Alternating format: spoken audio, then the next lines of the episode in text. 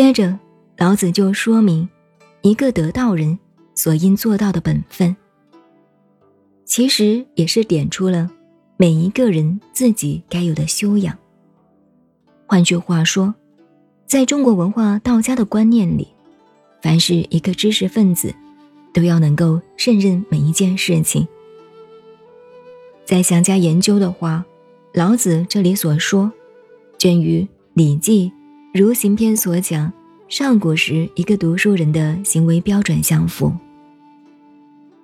不过，老子这一章中所形容的与《如行篇》的说辞不同。以现在的观念来看，《礼记》的描写比较科学化、有规格；道家老子的描写则偏向文学性。在逻辑上走的是比喻的路线，详细的规模由大家自己去定。玉溪若东涉川，一个真正有道的人，做人做事绝不草率，凡事都应慎重考虑。欲有所预备，也就是古人所说，凡事预立而不劳。一件事情，不经过大脑去研究。贸然就下决定，冒冒失失的去做去说，那是一般人的习性。凡事都从忙里错，谁人之相尽中修。学道的人，因应万事，要有非常从容的态度，做人做事要修养到从容易遇，无为而无不为，无为。表面看来似是没有所作所为，实际上却是智慧高超，反应迅速，举手投足之间早已考虑周详，事先早已定下了最恰当的决定。看他好像一点都不紧张，其实比谁都审慎周详，只因为智慧高，转动的太快，别人看不出来而已。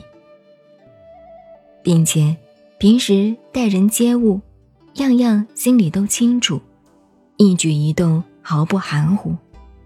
这种修养的态度，便是欲立而不劳的形象。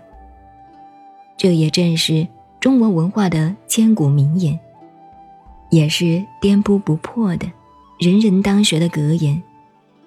如同一个恰到好处的格子，你无论如何都没有办法逾越。它本来就是一种完美的规格，但是玉溪又是怎么样的玉法呢？答案是“若东涉川”。这句话在文字上很容易懂，就是如冬天过河一样。可是冬天过河究竟是什么样子呢？在中国南方不容易看到这类景象。要到北方才体会得出各种滋味。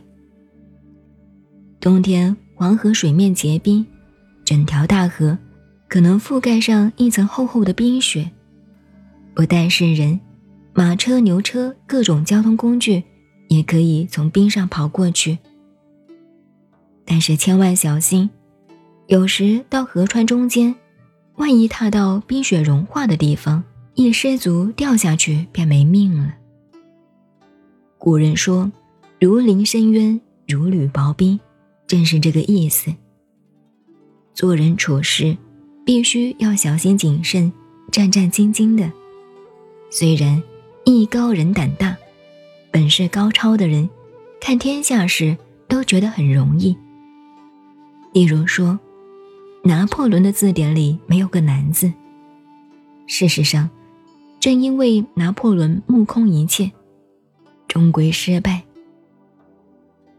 如果是智慧平常的人，反而不会把任何事情看得太简单，不敢掉以轻心，而且对待每一个人，都当做比自己高明，不敢共高我慢。所以老子说明了，一个有修为的人，必须时时怀着好比冬天从冰河上走过，稍一不慎。